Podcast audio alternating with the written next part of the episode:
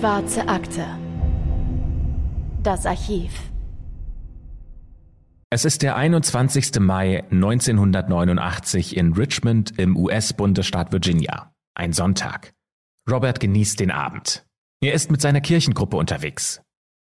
Robert ist in der Gemeinde sehr hoch angesehen. Das liegt daran, dass er ein wirklich netter und zuvorkommender Mann ist und auch, weil er die Bibel so ernst als Grundlage seines Lebens nimmt, wie sonst kaum ein anderes Mitglied in dieser Gemeinde. Auf Robert kann man sich verlassen. Er ist korrekt und genau, genau so, wie man sich's von einem Buchhalter erwartet. Und Robert ist der Glauben wirklich wichtig, also wirklich wichtig. Robert geht eigentlich nie ohne seine Bibel aus dem Haus. Die Bibel ist sein wertvollster Gegenstand. Jetzt natürlich nicht aus materieller Sicht, aber von der Bedeutung her. Die Bibel bedeutet ihm mehr als alles andere. Robert ist zu diesem Treffen mit seiner Frau Dolores gegangen. Die beiden sind erst seit vier Jahren miteinander verheiratet, obwohl beide schon über 70 Jahre alt sind.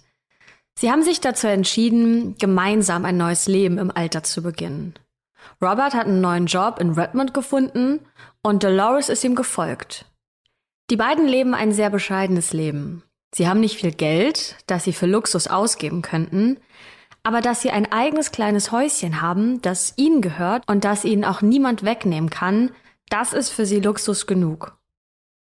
Dass die beiden an einem Sonntagabend unterwegs sind, ist eigentlich eine Ausnahme, denn der Sonntagabend ist bei Robert fest geplant. Denn genau da läuft seine Lieblingsfernsehsendung. Und normalerweise würde er in seinem Sessel sitzen und das Flimmern des Bildschirms würde über sein Gesicht huschen, während die Moderatoren eine Sensation nach der anderen verkünden.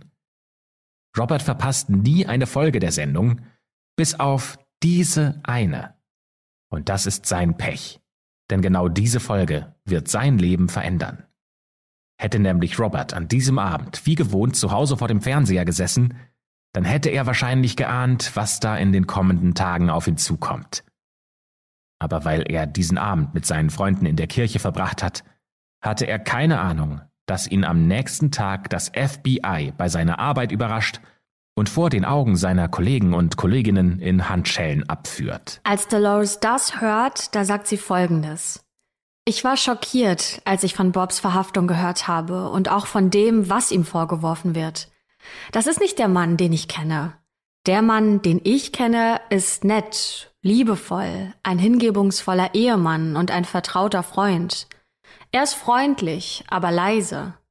Er liebt es zu arbeiten und er liebt die Menschen, mit denen er arbeitet. Ja, wer ist Robert und welche TV-Sendung hat für seine Verhaftung gesorgt? Genau das erzählen wir euch heute in einer neuen Folge der Schwarzen Akte. Ich bin Anne.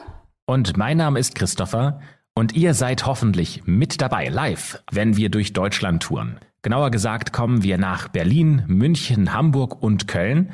Wir sind jetzt gerade dabei, den Fall zu schreiben und wir haben uns ausgesucht, was wir euch erzählen wollen und wir können euch so viel sagen. Dieser Fall wird extrem spannend. Wir wollen natürlich noch nicht zu viel verraten, nicht, dass ihr euch vorbereitet und wir euch dann nichts mehr Neues erzählen können, aber wir freuen uns wahnsinnig darauf, euch diesen Fall zu erzählen. Wenn ihr wissen wollt, wie ihr uns live sehen könnt, dann schaut auf jeden Fall mal in den Link in der Beschreibung. Da könnt ihr die Tickets bestellen bei Eventim. Ja, und äh, mehr gibt's da gar nicht so zu sagen. Wir freuen uns wahnsinnig, wenn wir euch live sehen können. Ja, und es ist gar nicht so easy, einen geeigneten Fall zu finden für, ja, für solche Live-Auftritte. Also wir haben da, glaube ich, echt schon eine Weile jetzt für gebraucht, ne? Und Fälle besprochen und verworfen, weil es dann doch nicht genug zu erzählen gibt. Oder ähm, wir wollen zum Beispiel auch keinen super brutalen Fall ähm, für unsere Live-Auftritte nehmen, weil wir das irgendwie auch nicht so passend finden. Und ich weiß gar nicht, Christopher, ob wir das schon mal erzählt haben, aber im letzten Jahr, da durften wir ja bei Frischluft im Park auftreten. Und da hatten wir uns ganz lange auf einen Fall festgelegt und ich glaube auch sogar schon anrecherchiert und hatten den dann aber doch wieder verworfen. Ähm, kann sein, dass wir das schon mal erzählt haben. Aber ich bin mir sicher, dass wir jetzt einen gefunden haben, einen Fall, der sich gut eignet ähm, für Live-Geschichten und spannend ist und auch genug Material bietet, was wir erzählen können. Äh, deswegen seid gespannt. Wir freuen uns auf jeden Fall und äh, ja, wir würden uns freuen, wenn wir ganz, ganz viele von euch sehen können. Ich denke, so viel können wir verraten. Wir hatten zuerst gedacht, wir erzählen euch die Geschichte von Charles Manson Die Geschichte kennen wahrscheinlich viele von euch, aber es gibt so einige Fälle und einige ähm, ja, Todesfälle in, im Rahmen dieser Geschichte, die nicht ganz so bekannt sind, die noch nicht so ausgeschlachtet wurden. Und wir haben gedacht, das könnten wir euch erzählen. Und haben dann aber gedacht, ja, ihr seid, ihr seid Fachpublikum. Ihr kennt schon echt alles. Immer wenn wir denken, wir haben jetzt mal einen Fall in unserem Podcast, den noch niemand gehört hat, dann sehen wir bei Instagram, wie ihr kommentiert und sagt, ja, cool, ich habe mich schon immer auf diesen Fall gefreut und ich habe schon immer gedacht, wann erzählt ihr den endlich? Und da haben wir gedacht, okay, wenn wir Charles Manson erzählen, den kennen wahrscheinlich sehr viele von euch. Ich bin gespannt, wie viele den Fall, den wir euch erzählen werden, auch kennen. Das fragen wir ab dann äh, in den Live-Fällen. Erinnere mich dran, Anne, dass wir das machen. Ja, machen wir, genau. Aber mehr wird nicht verraten. Und deswegen, Christopher, würde ich sagen, lass uns in den heutigen Fall starten. Denn der hat es auf jeden Fall auch in sich. Ja, zurück zu Robert, der am 17. September 1925 geboren wurde und die Familie, in die er hineingeboren wird, die hat eine komplizierte Vergangenheit. Der Vater von Robert war für seine Zeit ungewöhnlich alt. Roberts Vater hatte nämlich eine Krankenschwester geschwängert, die eigentlich dafür engagiert war, seine schwerkranke Ehefrau zu pflegen. Aber als dann die Frau gestorben war, hat Robert mit der Krankenschwester eine Beziehung begonnen. Ja, und viel mehr können wir euch ehrlicherweise gar nicht über die Familie von Robert erzählen. Das liegt daran, dass Robert in einem Ort groß geworden ist, in dem viele deutsche Einwanderer wohnen. Auch seine Mutter, die heißt Alma, die ist aus Deutschland nach Amerika eingewandert. Und die meisten Menschen in diesem Ort, die haben den gleichen Nachnamen. Ja, und deswegen ist es sehr schwierig, rückblickend diese Familienstammbäume nachzuvollziehen und zu verstehen, wer denn jetzt eigentlich von wem abstammt. Der Ort, in dem Robert lebt, der ist sehr klein. Hier bleiben die Menschen gerne unter sich und das führt dazu, dass hier auch viele Cousins und Cousinen miteinander verheiratet wurden. Und das macht die Familienverhältnisse an diesem Ort natürlich noch schwerer nachvollziehbar. Und übrigens heißt Robert gar nicht Robert, denn sein wirklicher Name ist John. John List. Robert ist nur sein Deckname, den er benutzt, um sich vor den Behörden zu verstecken. Wir beginnen die Geschichte aber jetzt mit dem jungen John. Und ihr ahnt es vielleicht schon, in diesem Ort gibt es mehrere Jungen mit dem gleichen Namen. Aber schon als kleiner Junge zieht John mit seinen Eltern auf eine Farm. Sein Vater ist einer der ersten Männer, die es durch harte Arbeit geschafft haben, sich so viel Geld anzusparen, dass sie sich dann ein eigenes Stück Land kaufen können. Und Johns Vater steigt in die Landwirtschaft ein. John selbst verbringt einen großen Teil seiner Freizeit mit seiner Mutter in der Kirche. Und anstatt draußen mit anderen Kindern zu spielen, da liest er mit ihr aus der Bibel. Er darf nicht raus. Denn seine Mutter hat große Angst davor, dass der kleine John mit Krankheiten nach Hause kommt oder dass er sich schmutzig macht. Ja, und so verbringt John viel Zeit alleine, beziehungsweise mit seiner Mutter. Seine Mutter ist häufig in der Küche und kocht, und währenddessen sitzt der kleine John am Küchentisch und liest. Als John 15 Jahre alt ist, bricht dann in Deutschland der Zweite Weltkrieg aus und viele seiner Schulkameraden brechen die Schule früh ab, um als Soldaten in den Zweiten Weltkrieg zu ziehen. Aber John darf noch nicht nach Deutschland, um gegen die Nazis zu kämpfen. Seine Mutter hat es ihm verboten und alleine entscheiden darf er es noch nicht, dafür ist er zu jung. Ja, aber dann im Jahr 1941 kommt der Krieg auch nach Amerika, nämlich nachdem die japanischen Flugkräfte Pearl Harbor bombardiert hatten. Da ist John fast 16 Jahre alt und kann also bald entscheiden, ob er tatsächlich in den Krieg ziehen will oder nicht. Aber John entscheidet sich dagegen. Die Gründe dafür sind für uns unbekannt. Vielleicht war es die Sorge seiner Mutter, die John in Amerika gehalten hat, aber vielleicht hatte John auch einfach Angst vor dem Krieg. Was auf jeden Fall sicher ist, die deutschen Wurzeln von John, die haben es ihm schwer gemacht, sofort in den Krieg zu ziehen. Denn die Deutschen, die waren ja der Feind und es muss John schwer gefallen sein, Anerkennung von anderen jungen Männern und anderen jungen Soldaten zu bekommen, die im Krieg ja Gefahr laufen, von den Nazis getötet zu werden. Und wahrscheinlich hat bei jedem Gespräch, das John mit anderen jungen Männern geführt hat, indirekt diese Frage mitgeschwungen. Sag mal, John, auf wessen Seite stehst denn du eigentlich? Sind dir deine deutschen Vorfahren wichtiger oder ja Amerika, wo du gerade lebst? John zieht einige Jahre später dann auch tatsächlich in den Krieg. Für die amerikanische Seite. Er wird dort Techniker, aber John mag die anderen Soldaten nicht besonders, denn die sind ihm zu rüde und sie fluchen sehr viel. Und außerdem findet er seine Vorgesetzten ungebildet. Während John selbst sich in der Grundausbildung befindet, stirbt sein Vater, und zwar im Alter von 83 Jahren. Deswegen darf John das Army Camp verlassen, um bei der Beerdigung anwesend zu sein. Und dort fällt den Leuten auf, wie unemotional er ist. Wir können nicht genau sagen, wie gut die Beziehung zwischen ihm und seinem Vater war, aber wir wissen, dass sein Vater sehr streng gewesen sein soll. Also möglicherweise konnte John keine Emotion am Grab seines Vaters zeigen, weil es ihm wichtig war, dass John als, zumindest für damalige Verhältnisse, richtiger Mann aufwächst und deswegen keine Tränen und keine Schwäche zeigen darf. Im Jahr 1945 wird John dann als Soldat in Deutschland eingesetzt. Im Krieg wird er von einem deutschen Trupp gefangen genommen und später wird er erzählen, dass er freigelassen wurde, weil er so gut Deutsch sprechen konnte, dass die Truppen ihn für einen deutschen Spion gehalten haben. Das scheint allerdings eine Lüge gewesen zu sein, denn viel wahrscheinlicher ist es, dass die deutschen Truppen schon die Niederlage vor Augen hatten und in den letzten Atemzügen des Zweiten Weltkrieges die Gefangenen laufen ließen. Von Deutschland aus soll John dann nach Japan weiterreisen, um dort zu kämpfen. Er ist also auf einem Schiff stationiert, aber er kommt gar nicht mehr in Japan an, denn der Krieg ist vor dem geplanten Einsatz schon beendet. Daher wird John mit seinen Kameraden auf den Philippinen stationiert, wo sie sich dann auf die Heimkehr vorbereiten sollen. Ungefähr drei Monate verbringt er dort, bevor er dann wieder in die USA zurückreisen darf. Kurz nach seiner Rückkehr beginnt dann John ein BWL-Studium, das er mit einem Masterabschluss beendet. Dabei hilft ihm auch seine Militärerfahrung, denn als Soldat bekommt John Credits zugesprochen, die ihm erlauben, das Studium schneller zu beenden. John wird nur kurz nach dem Ende seines Studiums Buchhalter in Detroit. Aber da beginnt dann schon der nächste Krieg, nämlich der Koreakrieg im Jahr 1950, und John muss wieder zurück in die Army. Er hatte sich da nämlich verpflichtet und er wird im Fort Eustis stationiert, um sich auf den bevorstehenden Kampf vorzubereiten. John wird allerdings nicht in diesem Krieg eingesetzt, sondern er verbringt die Zeit bis zum Kriegsende mit seinen Kameraden im Fort und da lernt er beim Bowling eine junge Frau namens Helen kennen. Sie ist die Witwe eines gefallenen Soldaten, die dort ihre Zeit mit Trauer verbringt. Und um auf andere Gedanken zu kommen, geht sie mit einer Freundin regelmäßig raus, um im Vor wieder sowas wie Spaß zu empfinden. Als John und Helen sich kennenlernen, da mag Helen John überhaupt nicht. Das liegt unter anderem daran, weil er sich als Leutnant vorstellt. Und das findet Helen komisch, denn die treffen sich in einem privaten Rahmen. Und dass John seinen militärischen Rang verwendet, wenn ihn jemand fragt, wie er heißt, das findet sie absurd.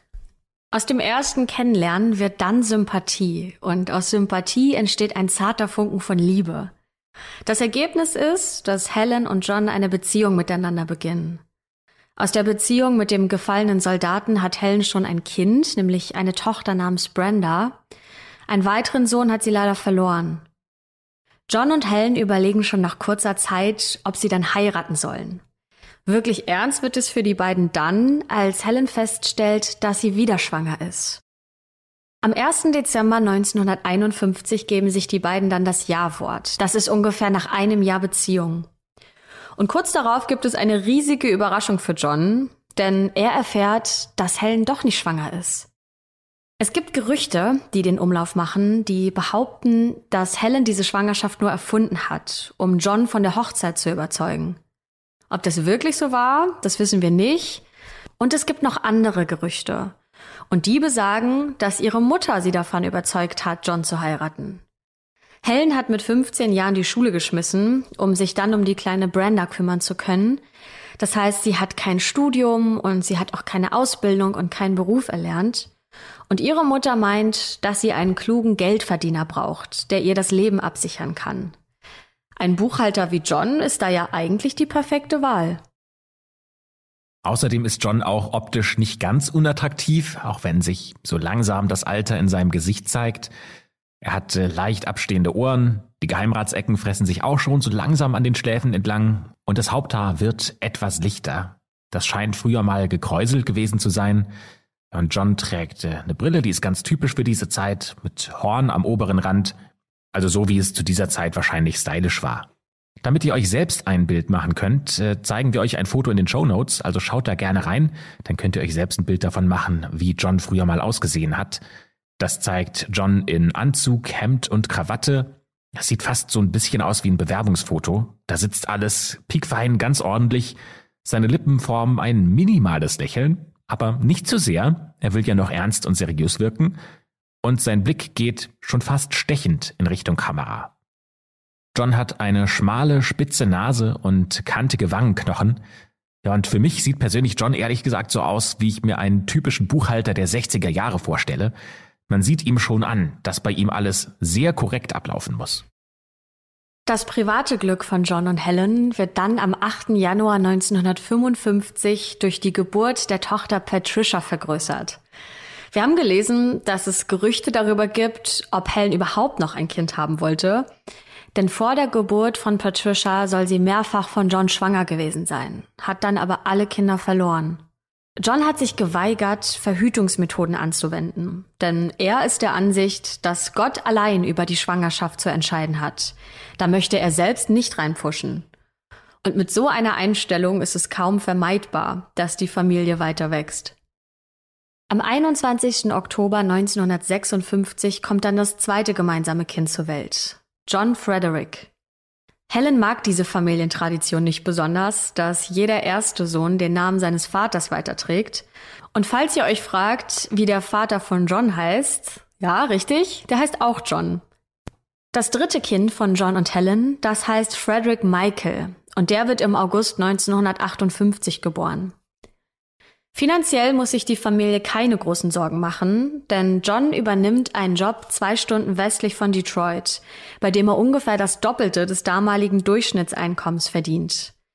Geld hat die Familie also genug, aber gesundheitlich geht es Helen immer schlechter.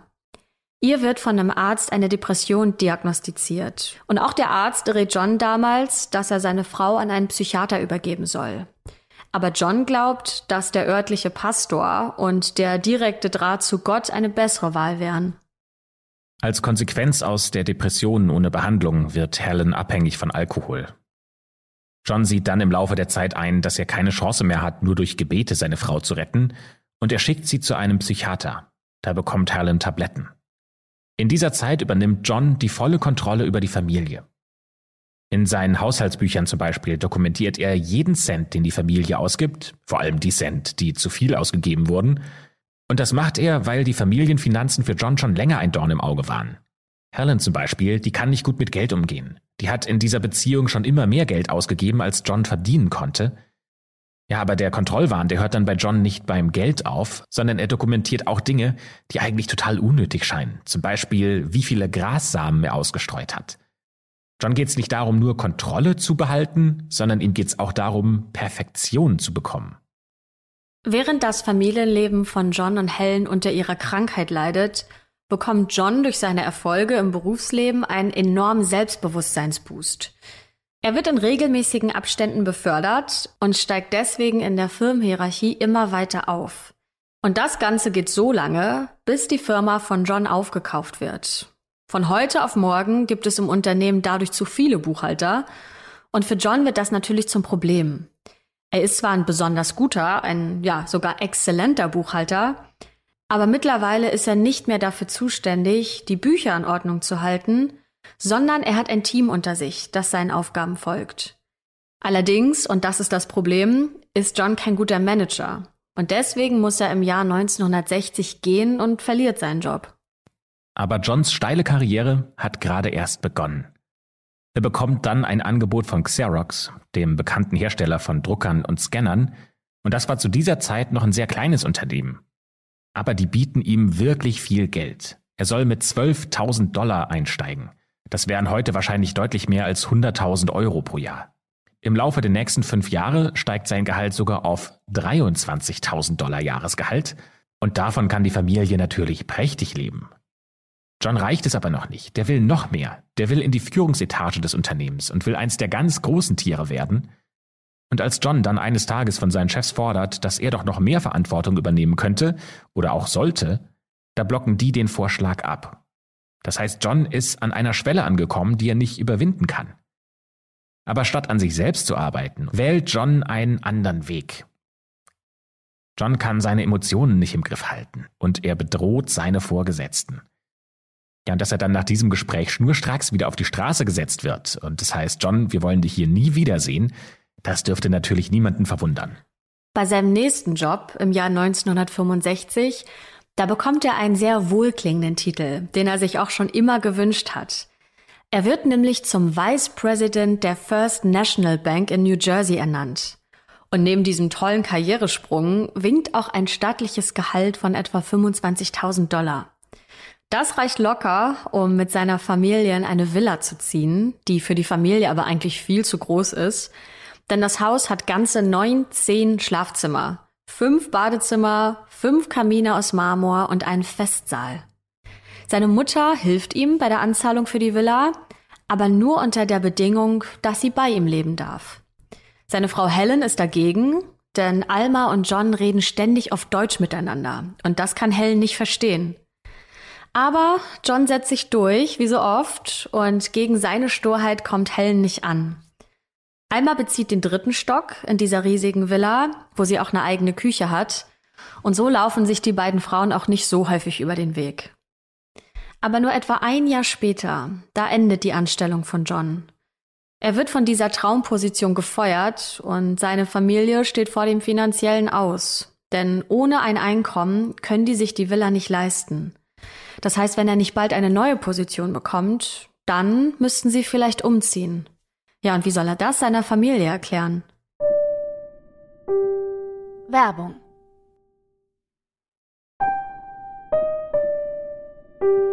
Werbung Ende. Wie soll er das erklären? Er hat da keine Idee, deswegen erzählt er es tatsächlich auch seiner Familie gar nicht. Damit seine Familie regelmäßig die laufenden Kosten weiterbezahlen kann, stiehlt John vom Konto seiner Mutter. Die bemerkt es nicht mal. Die merkt nicht, dass ihr tausende Dollar fehlen. Helen und die Kinder, die haben auch keine Chance, John auf die Stiche zu kommen, denn John hat seinen Tagesablauf so angepasst, dass es überhaupt nicht auffällt, dass er seinen Job verloren hat. Jeden Morgen geht er pünktlich zum Bahnhof, er kauft sich eine Zeitung, liest die Zeitung auf einer Bank und kehrt pünktlich abends wieder nach Hause zurück. Und so geht es jeden Tag. Hin und wieder hat John auch mal kleinere Jobs, aber auch die verliert er schnell wieder.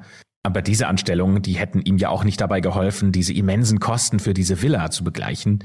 Also die hätten so oder so irgendwann umziehen müssen. Ja, und so wird das Leben von John nach und nach zum Albtraum.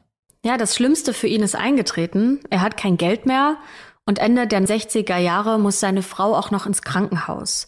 Denn ihr psychischer Zustand wird immer schlimmer. Es stellt sich heraus, dass Helen schwere Syphilis-Symptome hat. Sie wusste sogar von dieser Krankheit, bevor sie John geheiratet hat, denn ihr verstorbener Ex-Mann hätte sich bei seinen Militäreinsätzen gerne mal mit fremden Frauen vergnügt und Helen hat sich dann bei ihm infiziert. Um die Syphilis zu bekämpfen, hatte man Helen dann absichtlich mit Malaria infiziert. Aber die Folgen der Krankheit und der Malaria-Infektion haben Gehirnschäden bei ihr hinterlassen, die es für Helen sehr schwer machen, ein normales Leben zu führen. Sie wird paranoid und es wird für sie immer schwieriger, sich zu orientieren. Und die Probleme mit dem Geld in Kombination mit ihrer Krankheit, das ist plötzlich alles zu viel für John. Ja, John fragt sich in dieser ganzen Misere, wo ist denn Gott, wenn man ihn braucht? John hat sein ganzes Leben der Religion verschrieben. Gott ist für ihn das Wichtigste. Aber genau in dem Moment, in dem sein eigenes Leben den Bach runtergeht, da hat er überhaupt nicht das Gefühl, dass im Glauben, dass er da Hilfe bekommt und dass Gott eingreift. Vor Gericht wird John später sagen, ich bin mit der Idee aufgewachsen, dass ein Mann für seine Familie sorgen muss und dass man im Job erfolgreich sein muss, ansonsten wärst du ein Taugenichts. Und das will niemand sein. Und dazu hat John extreme Sorge um seine Kinder, denn er hat Angst, dass sie in einer ungläubigen Welt untergehen. Ganz besonders Angst hat er um Patricia, denn Patricia hat einen Traum. Die will Schauspielerin werden. Und für John ist das ein No-Go. Seine Kinder, die sollen einen ordentlichen Beruf lernen und ein Leben nach den Regeln der Religion leben. Die Schauspielerei, die könnte ja dafür sorgen, dass seine Tochter in Kontakt kommt mit Dingen wie Drogen, Alkohol oder Sex. Und das will John um jeden Preis verhindern. Außerdem hat Patricia Freunde, mit denen sie sich gerne trifft. Und in den Augen von John, da sündigen diese Freunde am laufenden Band. John hat Angst, dass Patricia nicht in den Himmel kommt und seine ganze Familie ebenso. Deswegen sieht John nur noch einen einzigen Ausweg. Es ist ein verzweifelter Akt, ein Akt, der so unglaublich brutal ist. John will eine Pistole kaufen. Der geht sogar zur Polizei, um sich eine Waffenlizenz erteilen zu lassen, aber dann fällt ihm ein, dass er die gar nicht braucht, denn er hat aus dem Zweiten Weltkrieg eine Pistole mit nach Hause genommen, die liegt noch bei ihm in der Garage. Am 5. November 1971 sitzt John mit seinen Kindern beim Abendessen. Es ist Freitagabend. Der Tag ist bis dahin wie gewohnt verlaufen. John hat sich am Bahnhof eine Zeitung gekauft, hat sich so die Zeit vertrieben und ist abends wieder nach Hause gekommen. Und die Kinder, die freuen sich aufs Wochenende. Endlich müssen sie sich mal für ein paar Tage keine Sorgen um die Schule oder Hausaufgaben machen. Und an diesem Abend stellt John seinen Kindern eine Frage, mit der sie nicht gerechnet hätten und die ihnen Angst bereitet. Denn John, ihr Vater, möchte von ihnen wissen, ob sie lieber begraben werden wollen oder ob sie lieber eingeäschert würden. Denn sie würden bald sterben. Am Essenstisch zeigen die Kinder noch keine großen Reaktionen. Sie beantworten alle seine Frage nur damit, dass sie lieber begraben werden möchten. Aber Tochter Patricia bekommt Panik und daher vertraut sie sich einem Lehrer an und bittet ihn um Hilfe. Sie erzählt dem Lehrer, dass sie glaubt, ihr Vater würde sie bald umbringen. Und der Lehrer hält das aber für eine Übertreibung, für ja kindliche Fantasien. Vielleicht hätte Patricia einen Streit mit ihrem Vater gehabt und möchte, indem sie das sagt, rebellieren. Welcher Vater würde schon seine eigenen Kinder umbringen? Und schon gar nicht John. Der glaubt ja so fest an die Bibel und ist ein sehr korrekter Mensch. Aber dass Patricia, nur vier Tage später wirklich von ihrem Vater getötet wird, das kann sich der Lehrer beim besten Willen nicht vorstellen. Ja, tatsächlich passiert am 9. November 1971 das Unfassbare. John hatte alles akribisch geplant. Es ist ein Dienstagmorgen. Die Kinder sind schon auf dem Weg zur Schule, im Haus befinden sich nur noch John, seine Mutter Alma und seine Frau Helen. Und John geht ins Arbeitszimmer, um sich seine Waffe zu holen, die hat er dort deponiert. Ab diesem Moment geht alles ganz schnell. John lädt die Pistole, er geht in die Küche und er erschießt Helen von hinten, ohne dass sie die Chance hatte, diesen Angriff kommen zu sehen. Helen wurde 45 Jahre alt. John lässt Helen auf dem Boden liegen, denn er weiß, er muss sich jetzt beeilen, denn er hat Angst, dass seine Mutter Alma den Schuss gehört hat und panisch wird. Die befindet sich allerdings im dritten Stock. Das heißt, John eilt nach oben, um nach Alma zu schauen, auch die steht gerade in ihrer Küche und macht sich Frühstück und schmiert sich einen Toast. Und natürlich hat sie den Knall gehört. Und sie fragt John, was das war. Aber John winkt nur ab und sagt, sie soll sich keine Sorgen machen. Und in einem Interview, das John später aus dem Gefängnis herausgibt, sagt er, dass er seine Mutter geküsst hätte. Fast so wie in dem Moment, als Judas Jesus verraten hatte. In diesem Moment hat er die Waffe hinter seinem Rücken versteckt. Und als er glaubt, Alma wäre in einer guten Position, um sie schnell zu erschießen, zieht er die Waffe hervor und drückt ab. Aber sein Schuss verfehlt Alma. Die schreit, Bist du wahnsinnig? Und der zweite Schuss trifft sie in die Stirn. Alma ist sofort tot. Sie wurde von ihrem eigenen Sohn im Alter von 85 Jahren getötet. John beginnt direkt danach, den Tatort zu säubern. Das hat zwei Gründe. Zum einen will er verhindern, dass seine Kinder die Leichen oder das Blut auf dem Boden sehen, wenn sie nach Hause kommen, denn auch die will er ja umbringen und die sollen nicht sofort in Panik verfallen. Auf der anderen Seite ist er Perfektionist. John will, dass es ordentlich aussieht, dass es sauber ist. John holt Schlafsäcke, die er auf dem Boden im Festsaal der Villa ausbreitet. Da legt er erst die Leiche von Herlen ab und dann geht er zu Alma, die will er eigentlich auch dort ablegen, aber er bemerkt, dass sie zu schwer ist, deswegen versteckt er sie in einem Schrank in ihrer eigenen Küche. Kurz nach dem Mord an Alma ruft die Tochter Patricia zu Hause an und sie bittet ihren Vater, sie von der Schule abzuholen. Und für John ist das an diesem Tag ein riesiges Problem, denn er hatte seinen Tag eigentlich so geplant, dass er ein Familienmitglied nach dem anderen erschießen kann, ohne dass sie etwas bemerken. Und Patricia bringt mit ihrem Anruf und mit ihrer Bitte alles durcheinander. Aber was bleibt ihm anderes übrig? Deswegen willigt er ein und fährt mit dem Auto zur Schule und holt sie ab. Als die beiden wieder zu Hause ankommen, da beeilt sich John, um schneller im Haus zu sein als sie, und Patricia schöpft dabei auch keinen Verdacht. John hat im Haus die Waffe bereits zur Seite gelegt, und als Patricia das Haus betritt, da wartet John schon hinter der Eingangstür mit der geladenen Waffe. Patricia bemerkt ihren Vater nicht und John kann ihr so von hinten in den Kopf schießen. Patricia wurde 16 Jahre alt und auch sie wird auf einem Schlafsack im Festsaal drapiert. Dann ist schon etwa 5 Uhr nachmittags und John holt seinen Sohn Frederick von der Arbeit ab. Der hat einen Schülerjob. Auch hier ist sein Plan schneller als sein Sohn im Haus zu sein, um ihn dann aus seinem Versteck hinter der Eingangstür zu erschießen. Aber Frederick, der ist schneller im Haus als John. Der hatte nämlich am Morgen vergessen, seine Fische zu füttern. Daher sprintet der in die Villa, weil er Angst hat, dass seine Fische verhungern könnten. Und die Angst von John ist, dass er jetzt hoch in den Festsaal rennt und da seine Mutter und Schwester tot liegen sieht. Dann könnte er natürlich Alarm schlagen, bevor John die Chance hat, ihn umzubringen. Aber Frederick kommt nach wenigen Momenten zurück in die Küche, wo John schon auf ihn wartet. Der Weg zu den Aquarien hat nicht durch den Festsaal geführt. In diesem Moment hat John enormes Glück. Auch Frederick merkt nichts, als sein Vater ihm von hinten in den Kopf schießt. Erneut säubert John den Tatort und legt Frederick ebenfalls auf einen der Schlafsäcke im Festsaal. Das letzte seiner Kinder, das John umbringt, ist John Jr. An diesem Tag hatte dieser Fußballtraining oder ein Fußballspiel, hier unterscheiden sich einige Quellen, denn in einer Quelle haben wir gelesen, dass das Training wegen schlechten Wetters abgesagt wurde und in einer anderen Quelle heißt es, dass er ein Spiel hatte und John sogar seinen Sohn vom Seitenrand aus angefeuert hat. Gegen Abend kommen die beiden dann nach Hause und wieder läuft Vater John schneller ins Haus als sein Kind, um sich mit der Waffe zu positionieren. Doch sein Sohn muss irgendwas gewittert haben, dass irgendwas faul ist. Denn als sein Vater hinter der Küchentür hervorspringt, um John Jr. in den Kopf zu schießen, da kann der sich im letzten Moment wegducken. Der Schuss geht in den Rücken und John lädt nach und feuert einen zweiten Schuss auf seinen Sohn, der sich verzweifelt versucht, in Sicherheit zu bringen. Der zweite Schuss trifft den Jungen am Kopf, aber er lebt noch. Er versucht mit seiner letzten Kraft irgendwie davon zu kriechen, aber mit seinen Verletzungen hat er keine Chance gegen seinen Vater. Denn der stellt sich über seinen Sohn und schießt ihm zwischen die Augen. Aber John Jr. scheint immer noch nicht gestorben zu sein, denn seine Augen flattern, was Vater John ziemlich ärgert. In seinem Zorn stellt sich John also über ihn und schießt das ganze Magazin leer. Zehn Kugeln treffen seinen Sohn in die Brust und er wird nur 15 Jahre alt. Der Vater John wird später über diesen Moment Folgendes sagen.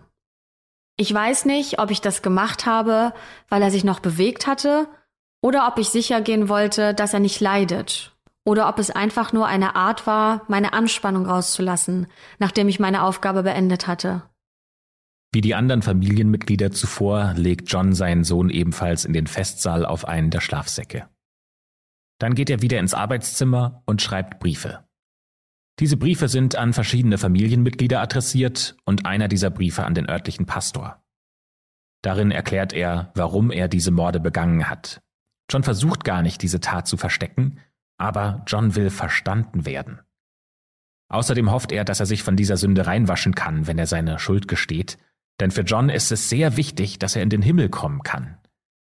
Auf etwa fünf Seiten im Brief an den Pastor bereut er seine Tat und er schreibt, Ich weiß, dass ich etwas Falsches getan habe. Und ich weiß, dass es keinen Grund geben wird, dass es irgendwie richtig wäre. Sie sind die einzige Person, von der ich glaube, dass Sie zumindest ansatzweise verstehen können, warum ich das getan habe. Erstens, ich habe nicht genug verdient, um unsere Familie zu ernähren. Alles, was ich probiert habe, ist vor die Hunde gegangen. Wir hätten natürlich in Privatinsolvenz gehen können und uns mit staatlicher Hilfe durchschlagen können. Aber das bringt mich zu meinem nächsten Punkt. Wenn wir Sozialhilfe bekommen, dann müssen wir woanders wohnen. Die Umgebung, in der meine Kinder dann groß werden müssten, ist mehr, als sie ertragen könnten und sollten. Außerdem wüssten sie, dass wir arm sind. Natürlich könnten alle den Gürtel etwas enger schnallen, aber das würde wohl nicht genügen. Pat wollte Schauspielerin werden. Ich hatte Angst, was das mit uns als Christen macht.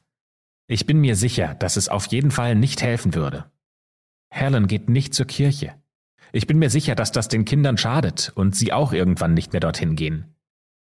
Wenn es nur einer dieser Punkte gewesen wäre, dann hätten wir das alles hingekriegt. Aber alles zusammen war einfach zu viel.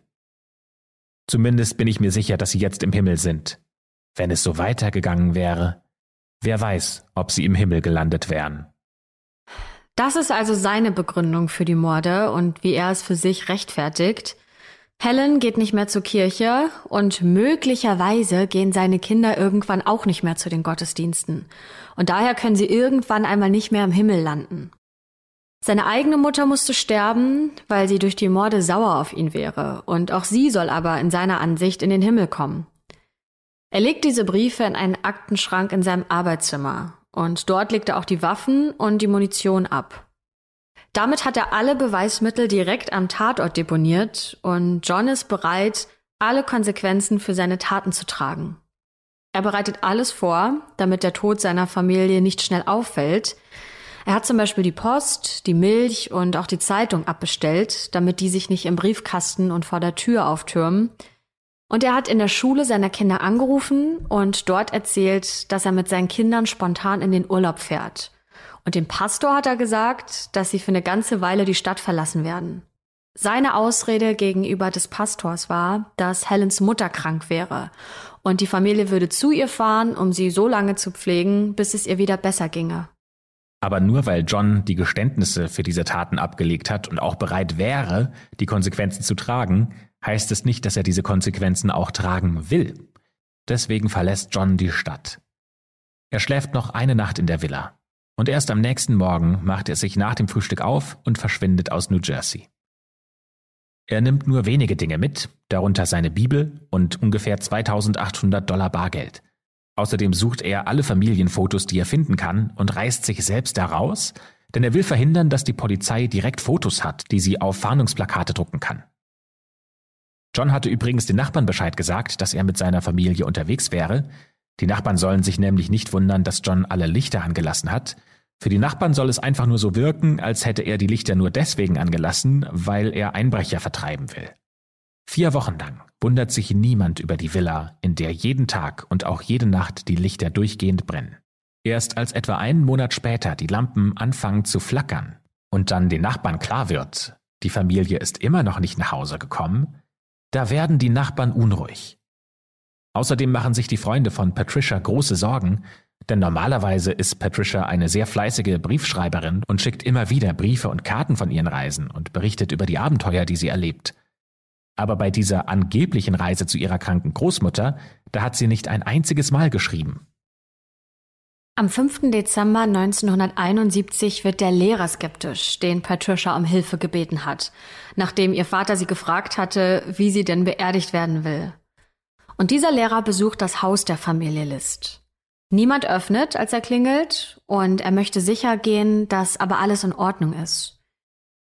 Er ruft erst die Polizei an, aber die kann ihm nicht helfen, denn die Polizei kann erst dann eingreifen, wenn ein Verbrechen vorliegt. Also muss der Lehrer auf eigene Faust handeln. Er steigt also durch ein offenes Fenster ins Haus von John und seiner Familie, und es dauert gar nicht lange, bis er auf die Leichen stößt. Dann geht er wieder, ohne irgendjemandem Bescheid zu geben.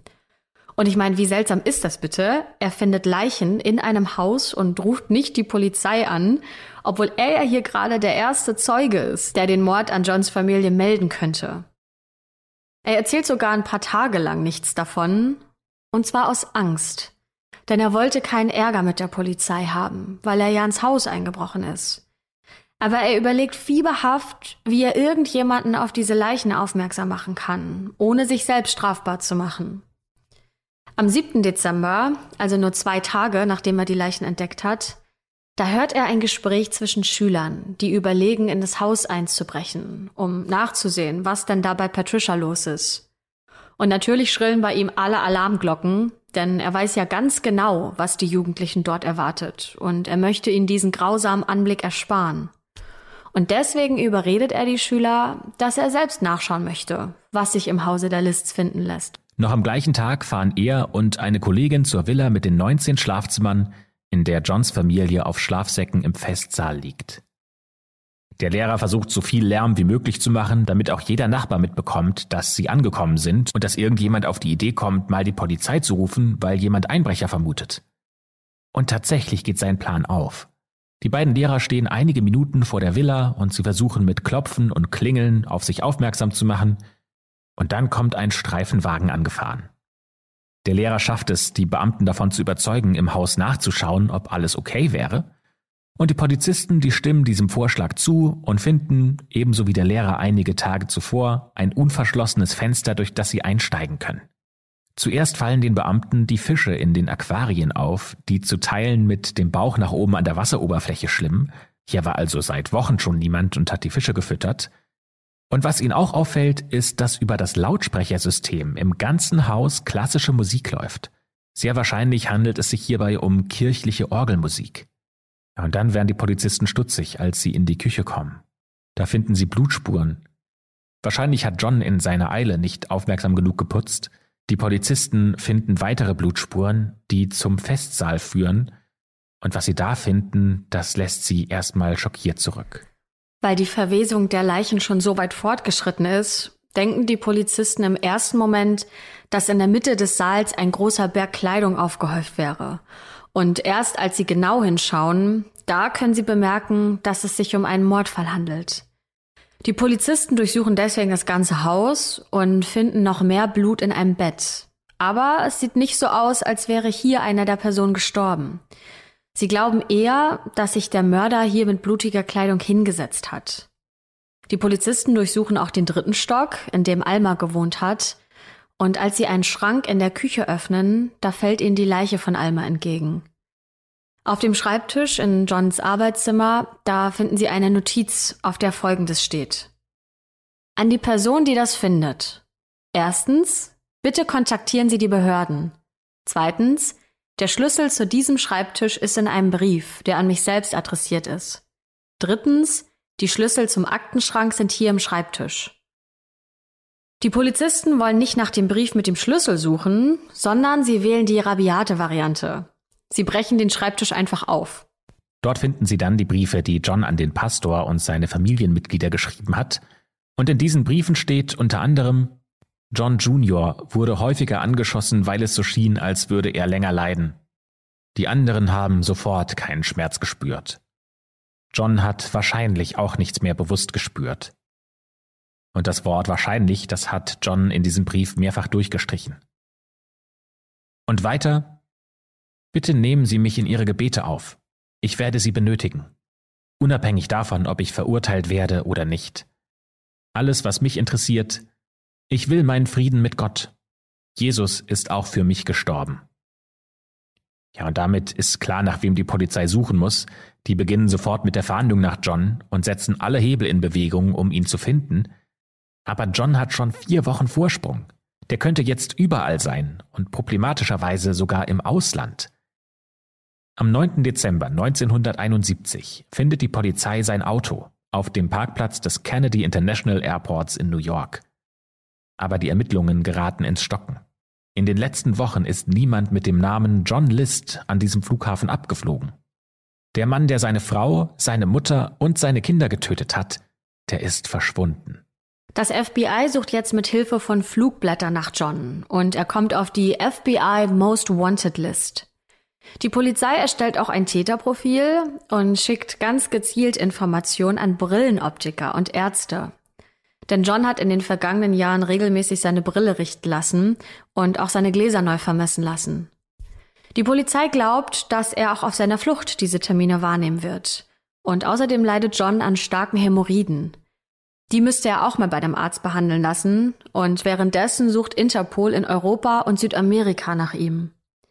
Die größte Angst der Behörden ist, dass John es irgendwie nach Deutschland geschafft hat, denn er kennt die Sprache, er spricht sie perfekt und hier würde er nicht groß auffallen und man hätte wahrscheinlich kaum eine Chance, ihn hier zu schnappen. Die Polizei sucht mit größtem Einsatz und viel Mühe nach ihm, aber sie finden keine Hinweise, die ihnen auch nur irgendwie weiterhelfen könnten. Die Polizei muss im August 1972 erstmal wieder zurück zur Villa der Familie und dort anrücken, aber dieses Mal aus einem ganz anderen Grund, denn die Villa, die brennt nieder. Warum dieses Haus angefangen hat zu brennen, das weiß niemand, aber es gibt mehrere Gerüchte. Zum einen sagen manche Leute, dass John zurückgekommen wäre, um Beweise zu vernichten. Aber das macht wenig Sinn, weil der hat ja seine Tat gestanden in den Briefen, also da braucht's ja keine Beweise mehr, die es zu vernichten gilt. Andere wiederum glauben, es wären die Geister der Kinder, die das Haus in Brand gesteckt hätten. Ja, aber sehr wahrscheinlich handelt es sich ja einfach um Brandstiftung, aber wer das war, das wird nie herausgefunden. Aber für die Polizei ist dieser Hausbrand auch eher Nebensache. Die wollen ja wissen, wo ist John? Aber was die Polizei zu dieser Zeit noch nicht weiß, ist, dass sie nicht mehr nach John List suchen, sondern nach einem Mann, der sich jetzt Robert Clark nennt. Werbung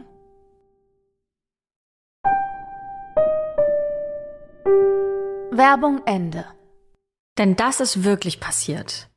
Nach dem Morden hat John das Haus verlassen, hat sein Auto zum Flughafen gebracht und ist von dort aus aber zum Bahnhof gelaufen.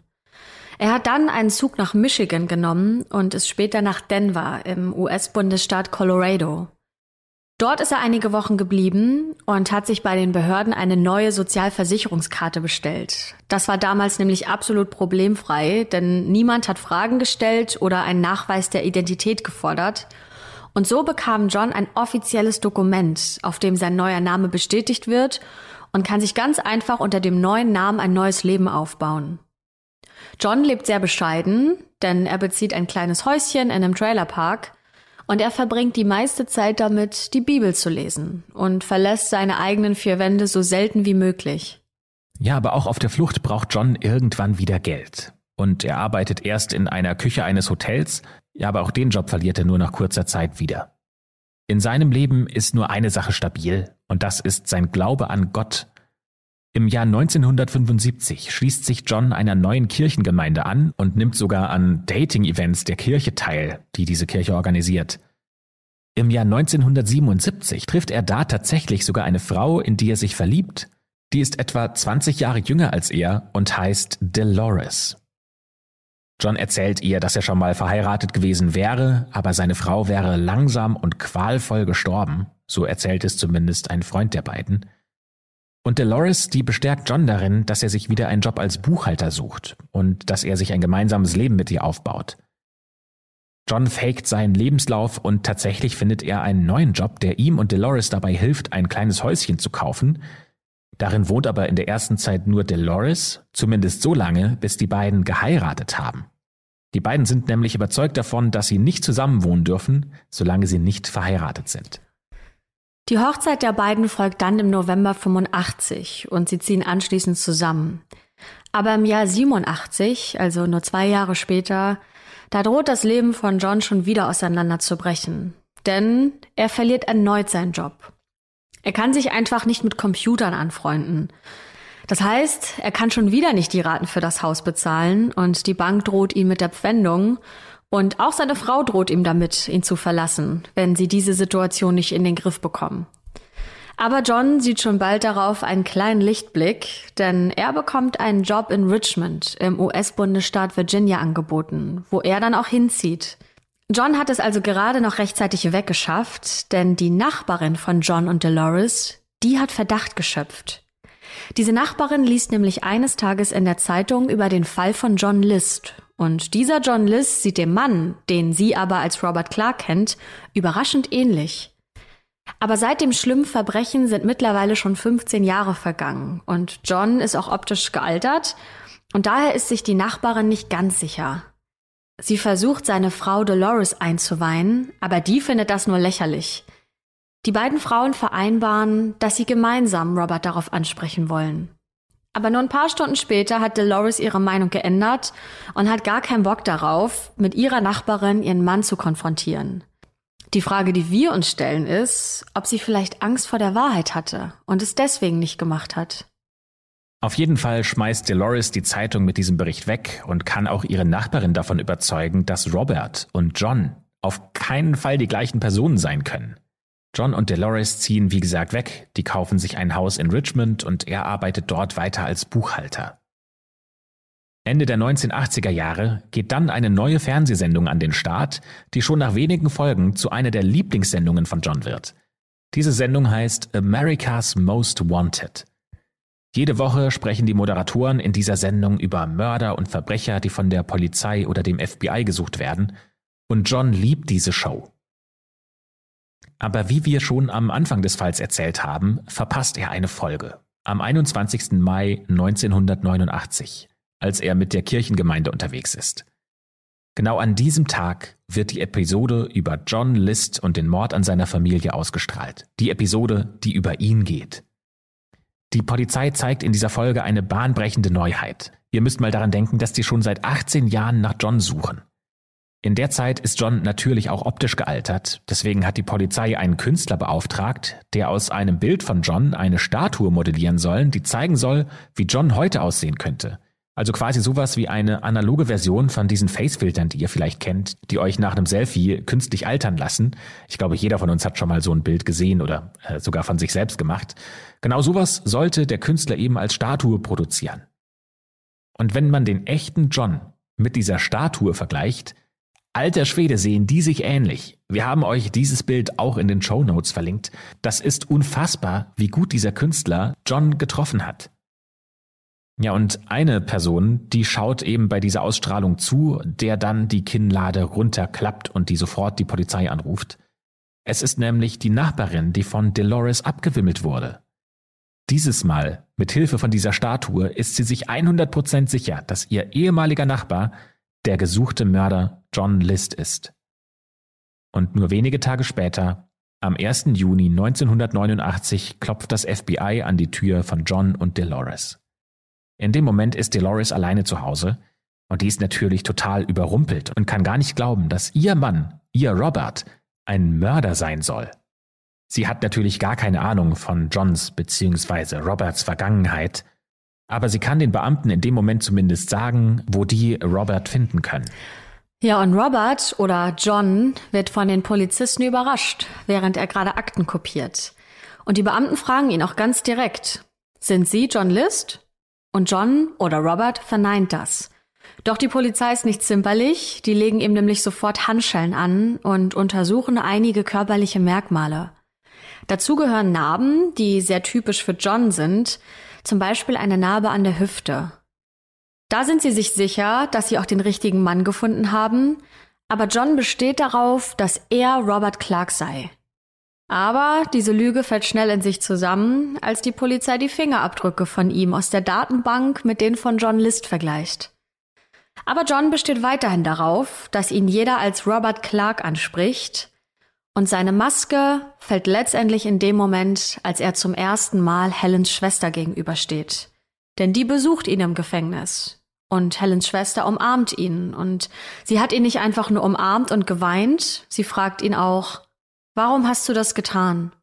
Und er antwortet ihr, es gab einfach keinen anderen Weg. Und sie fragt ihn nur wieder, warum? Und er antwortet, es musste einfach so sein. Aber vor Gericht vertritt er dann wieder die Meinung, dass er nicht John List wäre. Zumindest bis zum 16. Februar 1990. Denn dann lässt sein Anwalt verkünden, dass Bob bzw. Robert Clark sich nicht mehr gegen diesen Namen wehrt. Johns Anwalt versucht aber noch zu verhindern, dass die Beweise aus Johns Haus vor Gericht gezeigt werden, denn er sagt, diese Beweise wären nur deswegen ans Tageslicht gekommen, weil ein Polizist ohne Durchsuchungsbefehl ins Haus eingedrungen wäre und mit roher Gewalt den Schreibtisch geöffnet hätte. Deswegen, so sagt der Anwalt, dürfen diese Beweise nicht vor Gericht verwendet werden.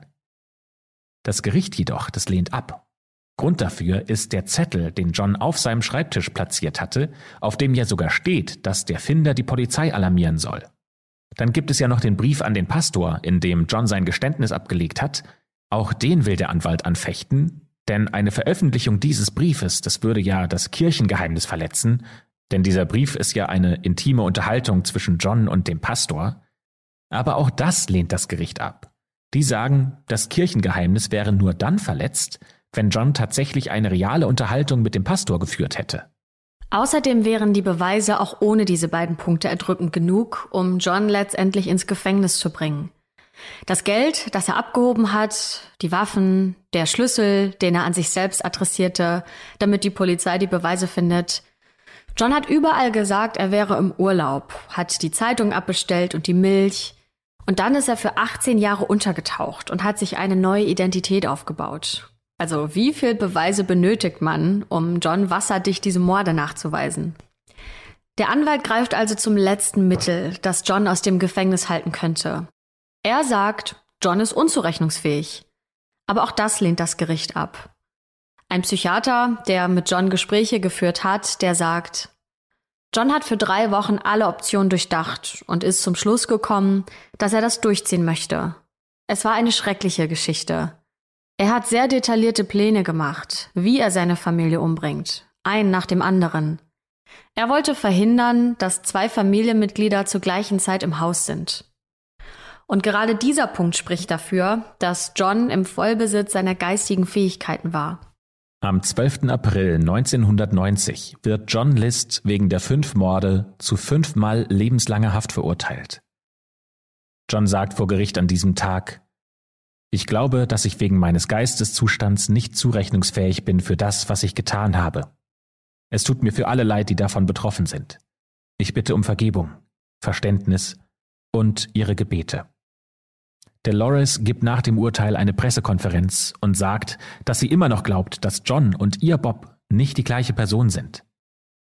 Aber im Jahr 1998 lässt sie sich dann doch von ihm scheiden. John hat nie wieder etwas von ihr gehört. Im Jahr 2002 wird John in einem Interview gefragt, warum er sich nach den Morden nicht selbst umgebracht hätte. Und John sagt, dass er seine Familie gerne wieder im Himmel sehen würde. Aber nach einem Selbstmord, da käme er dort nicht hin. In einem Interview, das er aus dem Gefängnis herausgibt, sagt John, ich glaube, im Himmel müssen wir uns nicht mehr um diese irdischen Dinge kümmern. Entweder sie haben mir vergeben, oder sie können sich gar nicht mehr daran erinnern, was passiert ist. Ich bin mir sicher, dass wir uns erkennen werden und wir so weiterleben werden, wie zu der Zeit, als noch alles gut war.